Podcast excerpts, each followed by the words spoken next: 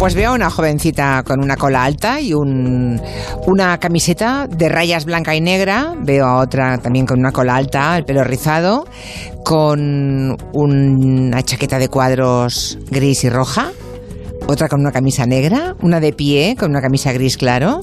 Estáis muy rodeados, ¿no, Manu y Luis? Están hacinados aquí. Completamente cercados estamos. Bueno, estáis con un grupo de, de alumnos eh, estudiantes de comunicación corporativa de la Universidad Antonio de Nebrija, ¿verdad? Eso es, sí, 15 me parece que son, he contado. 15, bueno, pues eh, la verdad es que no vienen al momento más divertido. Siempre interesante el territorio negro, muy interesante, pero no es precisamente el momento más divertido. Eh, y, menos hoy en que vamos a hablar del atentado brutal de Barcelona, aquel en el que, en el que fueron asesinadas 16 personas. pensemos que los extremistas islámicos que formaron la en Ripoll en Girona, los que cometieron los atentados de la Rambla y el paseo marítimo de, Cambrils, tenían otros planes, ¿no? Aún más criminales. Es lo que desvela la última parte del sumario que se ha abierto en la Audiencia Nacional. Hoy Manu y Luis van a desbrozar los planes que tenían y cómo se gestó este pequeño, porque era pequeño, grupo terrorista. Hagamos un poco balance de aquellos días terribles. 16 personas que murieron asesinadas, además, claro, de los eh, integrantes de la célula terrorista que fueron abatidos por la policía, ¿no? Están esperando tres personas un, un juicio, están en la cárcel acusadas de haber formado parte también de ese grupúsculo criminal, ¿no?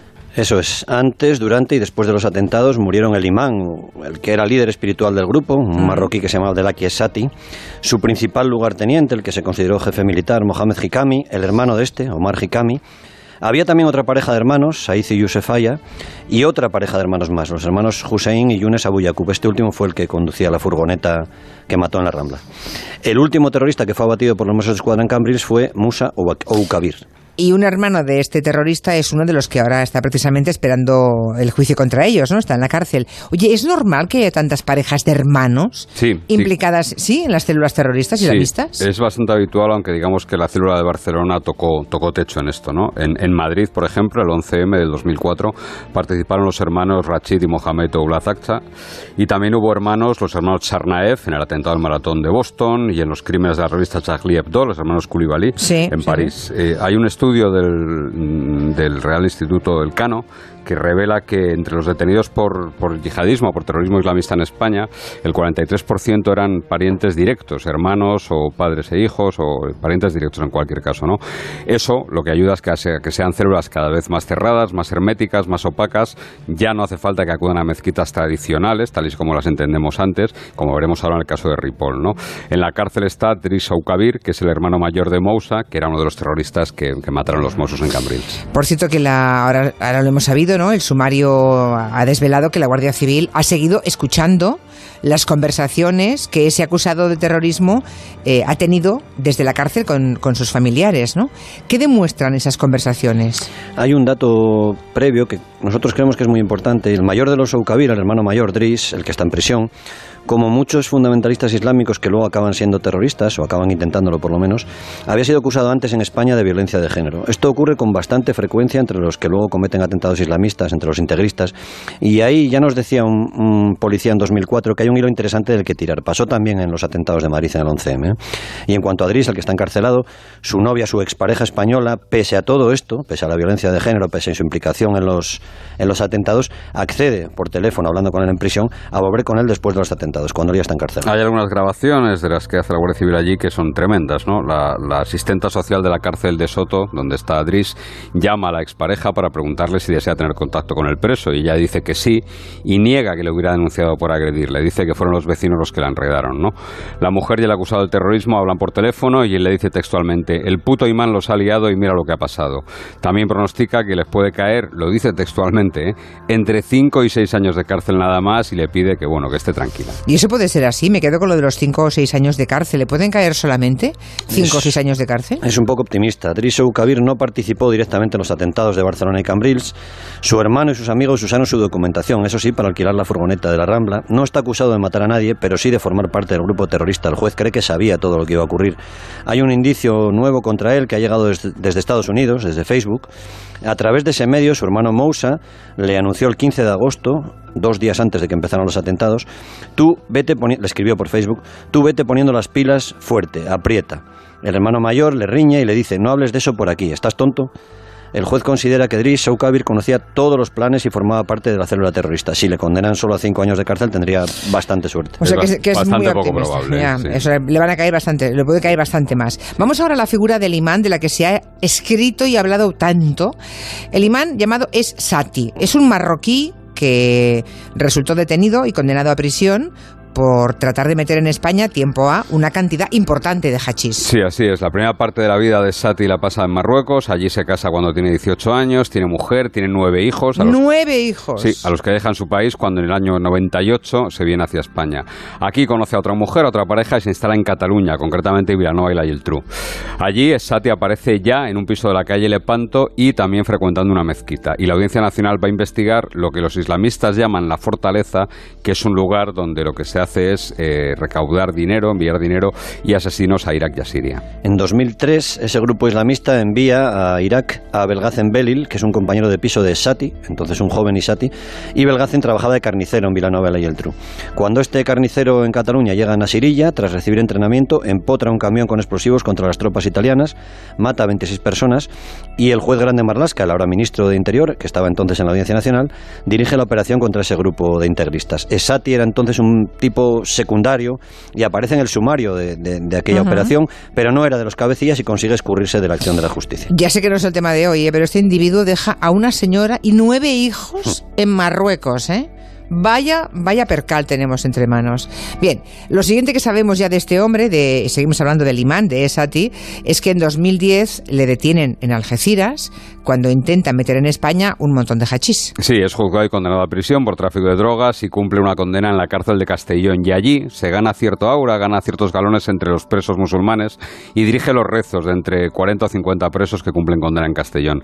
Entre ellos, ahí hay un recluso, un interno que está condenado por abusos sexuales. Y volvemos otra vez pues a esa conexión entre integristas y violencia contra la mujer. Sí, sí, curiosamente, ¿verdad? En esa cárcel, Sati recibe hasta en cuatro ocasiones la visita de guardias civiles y de espías españoles del Centro Nacional de Inteligencia lo que ocurre en esas cuatro visitas es un misterio, pero sabemos, y así nos lo han contado, que él se ofreció a los guardias civiles para darles chivatazos solo en asuntos de hachís, en asuntos de droga. Más misterioso es el ofrecimiento que pudo hacer al Centro Nacional de Inteligencia. No hay detalles ciertos y la respuesta oficial que nos dan es que le preguntaron cosas sobre islamistas en España y que él no quiso colaborar. El caso es que Sati salió de la cárcel en abril del año 2014 y al salir viaja hacia Gerona, hacia Ripoll, donde pasa a ser imán de una mezquita. Ah, esto revela, mm, claro, el, descontrol absoluto sobre quién da sermones y, quiénes son los individuos, esos imanes de las, las mezquitas en España, ¿no? Es que nadie está controlando eso. Desde luego, ah, algo falla y grave cuando se coloca a este individuo, a este indeseable, a un radical, a un extremista, ex traficante de drogas, al frente de una comunidad religiosa. Bueno, por eso los expertos en terrorismo islamista dicen siempre que prefieren una mezquita controlada por Marruecos o controlada por Arabia Saudí que una mezquita que no esté controlada por nadie, ¿no? Porque allí sí que saben el imán que tienen. En aquella mezquita de Ripoll, Sati conoce ya en el año 2014 a algunos de los que luego fueron los asesinos de Barcelona, Mohamed Ichami, Younes Abu Yaqub, Youssef Falla, el imán coge mucha confianza con ellos tres y poco a poco van llegando más, los tres hermanos pequeños de estos, que algunos de ellos eran menores de edad, apenas adolescentes, y el resto de miembros de esa futura célula. Todos habían crecido juntos, todos se conocían desde niños y formaban un grupo de amigos. Pero vamos, que en el 2015, ya poco después de ese momento, ya empiezan los signos evidentes de radicalización, ¿no? Los expertos hablan que primero llega lo del victimismo, ¿no? En ese proceso. La manera de captar jóvenes musulmanes, adolescentes incluso, el primer mensaje que intentan calarles es el victimismo, que el mundo machaca a los musulmanes. Algunos investigadores nos lo comparan con, con, capas de una cebolla. ¿no? Las primeras capas que les van enseñando a los jóvenes son fáciles de ver y fáciles de hacernos, de hacernos llorar, de movilizarnos. ¿no? Podemos estar todos de acuerdo con ella. Por ejemplo, se enseñan vídeos de sufrimiento de niños en Palestina o ahora niños que mueren de hambre en Yemen. ¿no? Las siguientes capas ya van siendo más profundas, más ocultas, hasta que se llega a justificar la violencia, la yihad, primero en Palestina y Yemen, y luego en otras zonas y finalmente en todo el mundo, también en España. Sí, es lo de siempre. Después de eso, de ese agravio que puede ser más o menos real, viene la búsqueda de un enemigo común, y ese enemigo común siempre es Occidente, siempre son los países infieles. ¿no? En el caso de Liman Sati y sus jóvenes seguidores, ya en el año 2015 uno de ellos, entonces un crío de 16 años llamado Musa, escribía que su sueño era matar a todos los infieles, con 16 años. ¿eh? Algunos van tras los rezos a casa de Liman Sati y este empieza a mostrarles pues, otras capas de la cebolla de las que hablaba Luis, vídeos donde se justifican atentados, asesinatos de Daesh y el imán es su líder e incluso les consigue trabajo recogiendo naranjas en Castellón. El caso es que el imán acaba despedido de esa mezquita de Ripoll, se va a Bruselas, vuelve en enero del 2016 a Girona y allí vuelve a ser imán de una nueva mezquita. Y claro, otra vez los discípulos le siguen, supongo. Sí, así fue, y así lo ha descubierto la Guardia Civil y un día, hay un testigo protegido que lo cuenta, un día del Ramadán de 2016, que ese año fue entre junio y julio, hay una reunión entre todos ellos, el imán y sus discípulos, donde se habla ya abiertamente de volar la Sagrada Familia de Barcelona. 2016, en verano. La voluntad ya está ahí, pero ninguno de ellos tiene experiencia militar, no han estado en guerras, no, no saben nada de explosivos. Y el 17 de noviembre de 2016, el imán, el líder espiritual, busca en su ordenador, entra en Google y busca un documento que se llama La fabricación de explosivos para principiantes desde cero.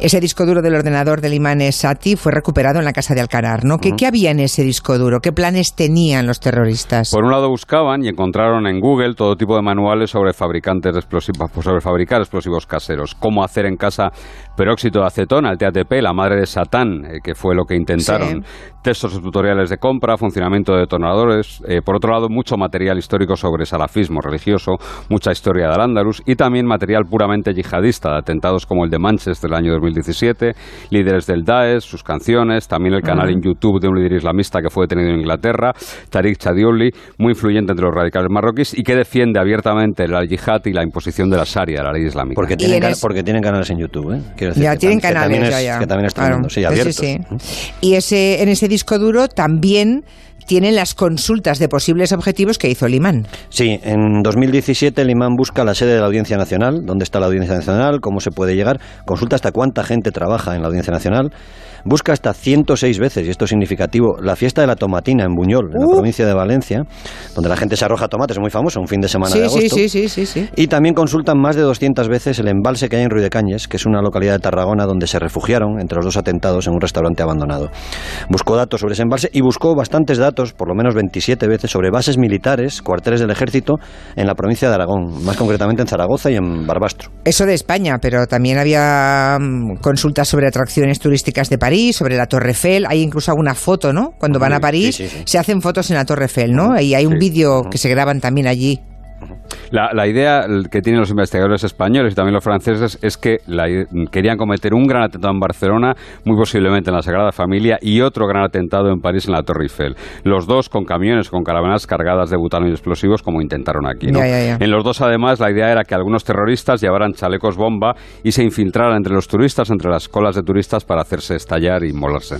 Esos planes, afortunadamente, saltaron por los aires cuando en Alcanar explota la casa, ¿no? Allí tenían el explosivo que habían fabricado eh, a base de agua oxigenada, acetona, bueno, y otros productos que no vamos a contar, no vais a contar aquí, pero que, eh, digamos, se caracterizan porque son todos muy asequibles y baratos, además. Todo lo que se necesita para fabricar la madre de Satán, el TATP que te decía Manu, eh, se vende al público en España libremente. Eso sí, luego está el riesgo de que explote al manipularlo, porque es difícil, y, o al secarlo, hay que dejarlo secar.